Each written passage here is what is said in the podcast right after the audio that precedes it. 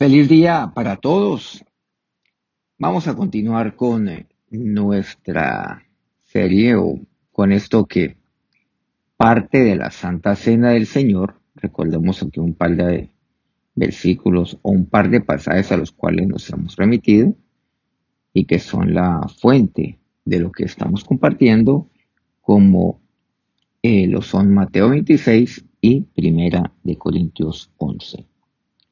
Diez cosas que más me cuestan, pero que solamente es posible llevar a cabo, vivir cada una de ellas cuando yo me siento a la mesa del Señor.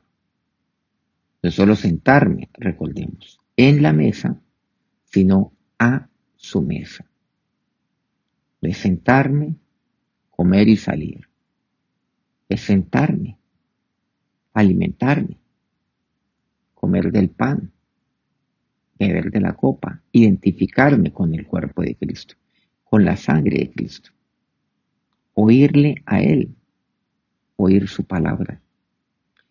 Y allí entender que lo imposible debe ser posible en mi vida. Y esto que el Señor me enseña ahí a su mesa, únicamente lo puedo llevar a cabo. Eso que es imposible por medio de la sangre de Cristo y de su cuerpo. Por ejemplo, ¿qué puedo hacer? Ya hemos abordado cuatro, cuatro puntos que están aquí en estos relatos. Bueno, es un solo relato y en estas dos referencias bíblicas. La primera de ellas, bendecir. Segundo, compartir dar. Tercero, agradecer. Cuarto, hacer memoria. Vamos a pasar al eh, quinto punto. En 1 Corintios 11, que es nuestro pasaje de referencia, nos dice el versículo 25, Asimismo, tomó también la copa, entiéndase Jesús, después de haber cenado, diciendo, esta copa es el nuevo pacto en mi sangre. Hace esto todas las veces que la vivierais en memoria de mí. Aquí hay un tema, un término, una palabra pacto. Dios es Dios de pactos. Y en la Biblia encontramos pactos que Dios ha hecho con el hombre. Recordemos uno que para mí es eh, fundamental el que hizo Dios con nuestro padre Abraham. Nuestro padre, claro. Que eso así lo enfatiza y lo profundiza el apóstol Pablo. Si soy de Cristo, descendencia de Abraham soy y por lo tanto heredero de todas las promesas. Y además, no solamente Pablo, el autor del libro de la carta a los hebreos. No tenemos tanta riqueza bíblica en ese sentido. Entonces habla de nuestro padre de la fe, Abraham.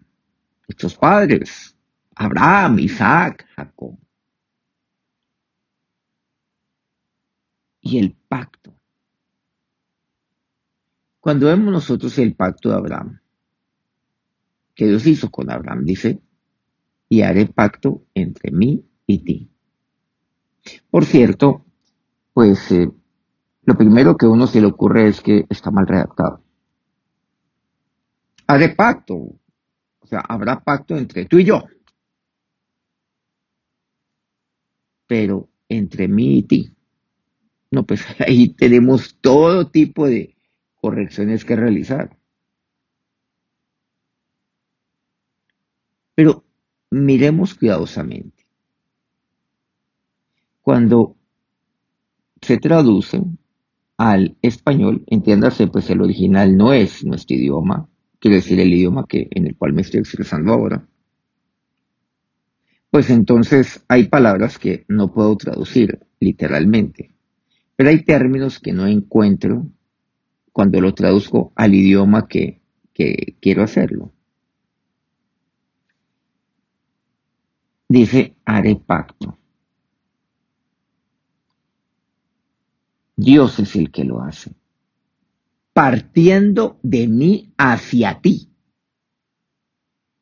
Pero es, claro, entre tú y yo, pero entiéndase parte de mí hacia ti. Por eso entonces se expresa entre mí y ti. Suena extraño. Pero Fijémonos cuidadosamente. Por eso Dios es Dios de pactos. Y Dios hace pacto con Abraham. Y el pacto involucra una promesa. Las promesas de Dios para mí. Porque como yo soy descendiente de Abraham, soy heredero de todas las promesas. Entonces, el pacto que Dios hizo con mi padre Abraham es conmigo, como su descendencia, porque su descendencia estaba en sus lomos cuando Dios hizo pacto con Abraham.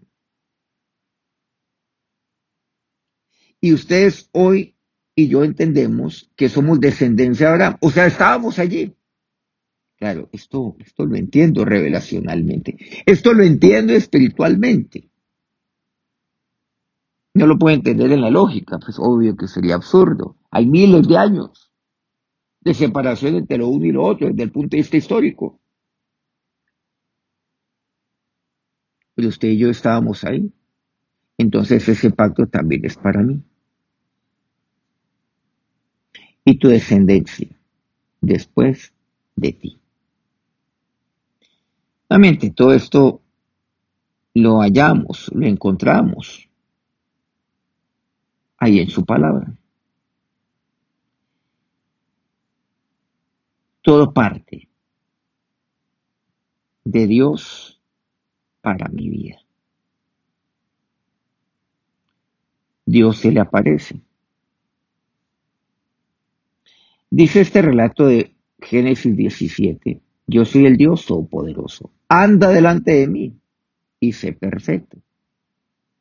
Y pondré mi pacto entre mí y ti. Dice así el versículo segundo, y te multiplicaré en gran manera.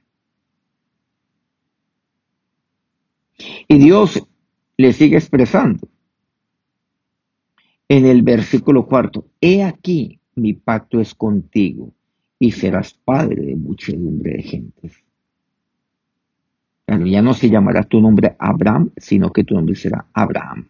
Abraham significa padre enaltecido. Abraham, padre de multitudes. Y dice, porque te he puesto por padre de muchedumbre de gente. Y te multiplicaré en gran manera y haré naciones de ti y reyes saldrán de ti.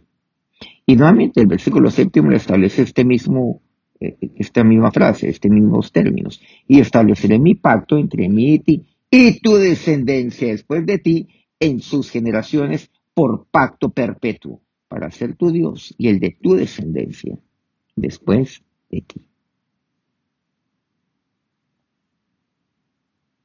Y Dios le dice en el versículo 9, en cuanto a ti, Abraham, o sea, eso también es para mí, guardarás mi pacto tú y tu descendencia después de ti. Este es mi pacto que guardaréis entre mí y vosotros. Y tu descendencia, después de ti, será circuncidado todo varón de entre vosotros. Hoy entendemos la circuncisión de corazón. Porque cuando yo me circuncido de corazón, entonces yo entiendo allí en el corazón. Cuando he circuncidado mi corazón, porque en Cristo Jesús, eso es la circuncisión hoy para mí. Pablo también así lo afirma, lo expresa, lo amplía. La circuncisión del corazón es parte del pacto, es lo que yo he de hacer. Por eso dice, ¿qué es lo que he de hacer? Recordemos, lo primero que leímos aquí en este Génesis 17. Anda delante de mí, pero yo solamente puedo andar delante de Dios, puedo andar en sus caminos cuando circuncido mi corazón. Con un corazón nuevo,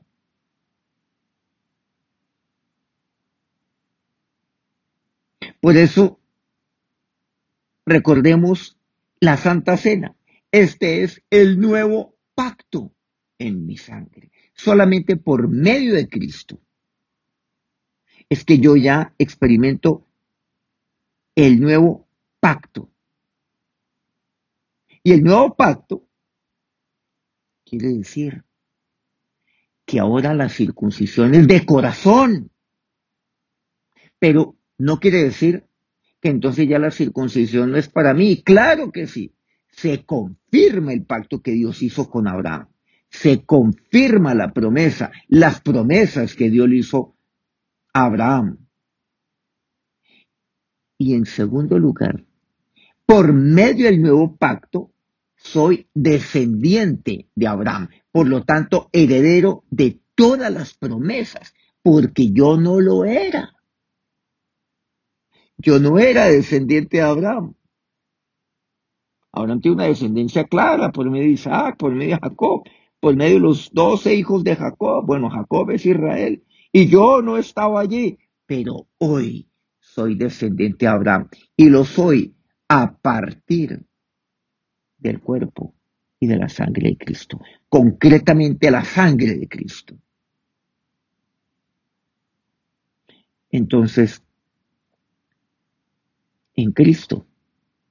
Ese es el nuevo pacto. Y por medio del nuevo pacto es que yo soy una nueva criatura. Es que yo puedo tener un nuevo corazón, pero yo he de circuncidar mi corazón. Quitar todo aquello. Despojarme de todo peso, de todo pecado.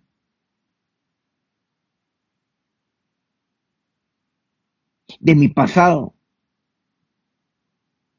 circuncidar el corazón para hacer la voluntad de Dios. La circuncisión involucra obediencia. La circuncisión involucra lo que hemos visto, andar delante de Él. Andar en su camino. Aquel camino que puede ser estrecho. El ancho, espacioso, sin el estrecho. Pero también, así como Dios tiene todas las promesas que Dios dio para Abraham, para mí. El pacto es entre mí y ti, partiendo de Dios para mí. Pero en cuanto a tú, a, ti Abraham, anda delante de mí, sé perfecto. Debes circuncidarte. Y toda tu descendencia, y yo soy descendencia de Abraham. Por el nuevo pacto, lo entiendo, la circuncisión del el corazón. El nuevo pacto para andar. El nuevo pacto para circuncidar el corazón. El nuevo pacto para ser un nuevo hombre, para nacer de nuevo. El nuevo pacto para que todas las promesas que Dios dio a mi padre Abraham sean para mí. Pero yo, ¿qué he de hacer? Andar en él. ¿Yo qué he de hacer? Guardar. Mire lo que aquí me dice este pasaje de Génesis 17. En cuanto a ti, guardarás mi pacto. He de andar en él. He de oírle a él. He de guardar guardar su palabra. Por eso el Salmo 119 expresa, en mi corazón he guardado tus dichos. su palabra, su ley, sus estatutos, los guarde en mi corazón. Si no hay circuncisión de corazón, yo no puedo guardar en mi corazón, porque eso lo bloquea. Entonces yo lo guardo ahí. ¿Para qué? Para que yo pueda andar de acuerdo a lo que yo guarde ahí en el corazón. ¿Se acuerdan lo que le dice Dios a Josué en el capítulo 1? Nunca se apartará de tu boca este libro de la ley, sino que de día y de noche meditarás en él para que guardes y hagas conforme a todo lo que en él está escrito, porque entonces harás prosperar tu camino y todo te saldrá bien.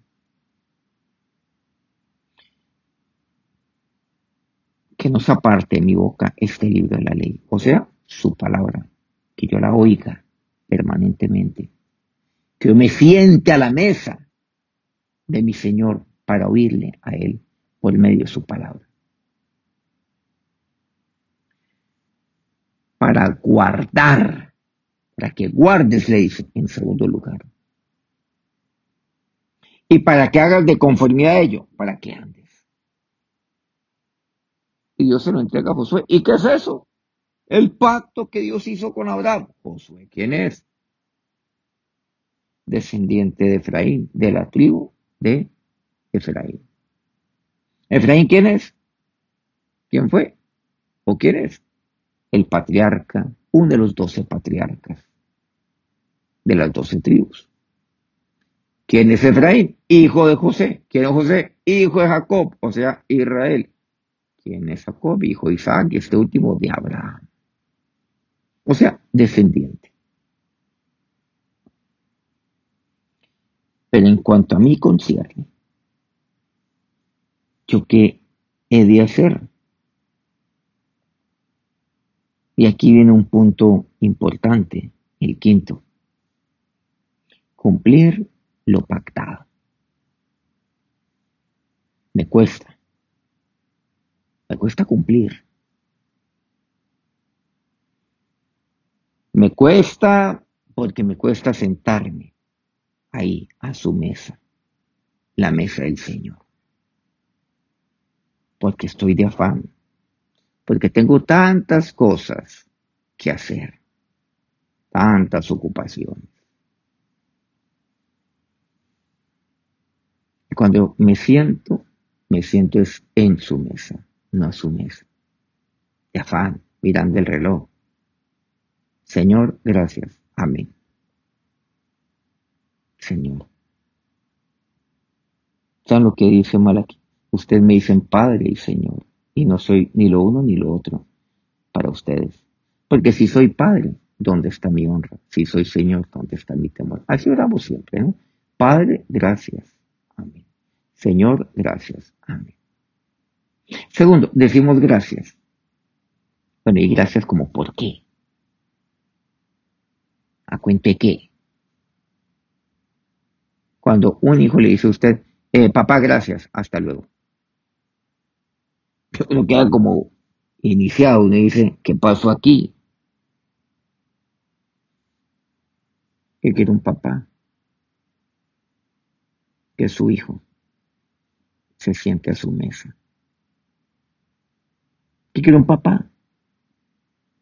que en aquel desayuno, sí, todos tenemos que salir seguramente al colegio, los muchachos, las niñas, yo a trabajar, lo que sí.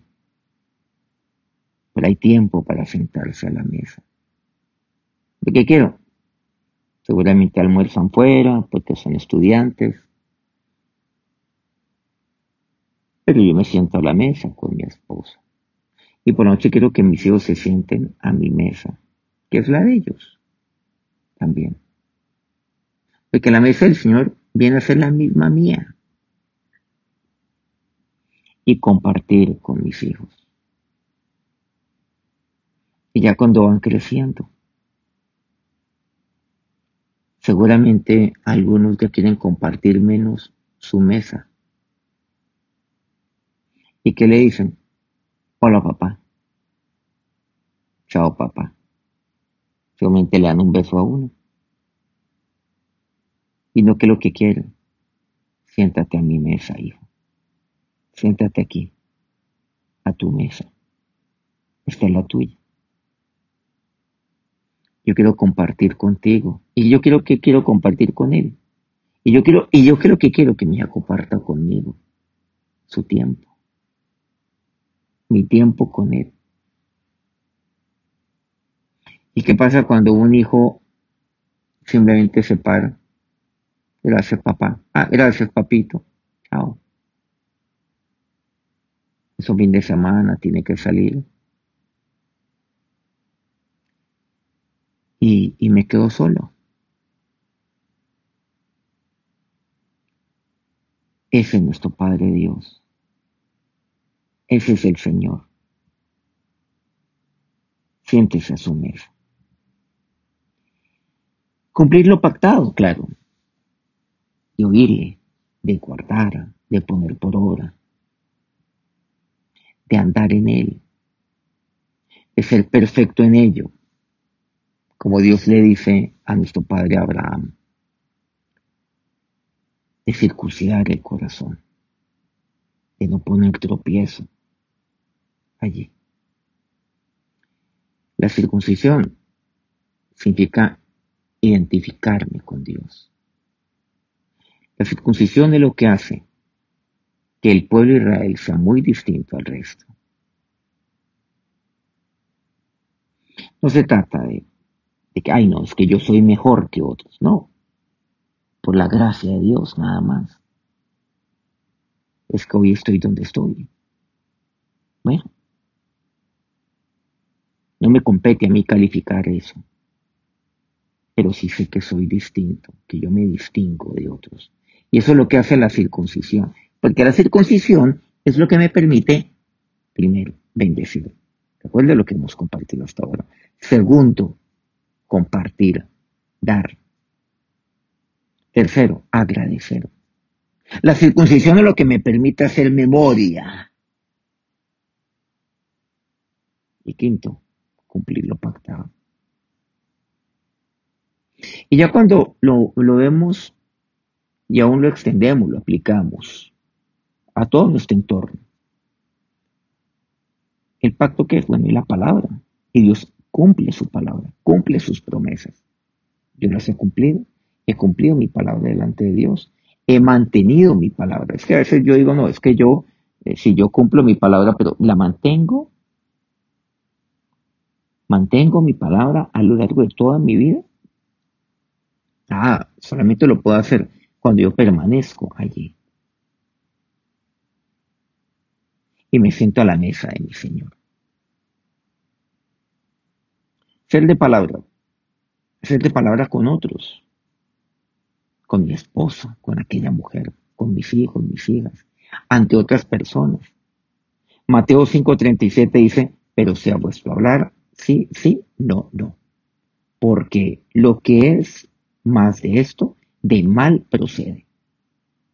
Mira, qué cosa tan terrible. La gente no es de palabra. Es mentirosa. Ah, no, es que no, no puede mantener mi palabra porque las circunstancias cambiaron, porque las condiciones, porque en ese momento eh, estaba yo así, ahora estoy así, estaba bien, ahora estoy mal. siempre hay justificación, siempre. Es que no puedo cumplir mi palabra porque usted, entonces responsabilizo a otros, a mi esposa, a mis hijos, a, los compañeros de trabajo, eh, a mis jefes, a quienes están bajo mi responsabilidad, a las, a las personas que me rodean. Me cuesta. Es imposible cumplir y mantenerme en la palabra.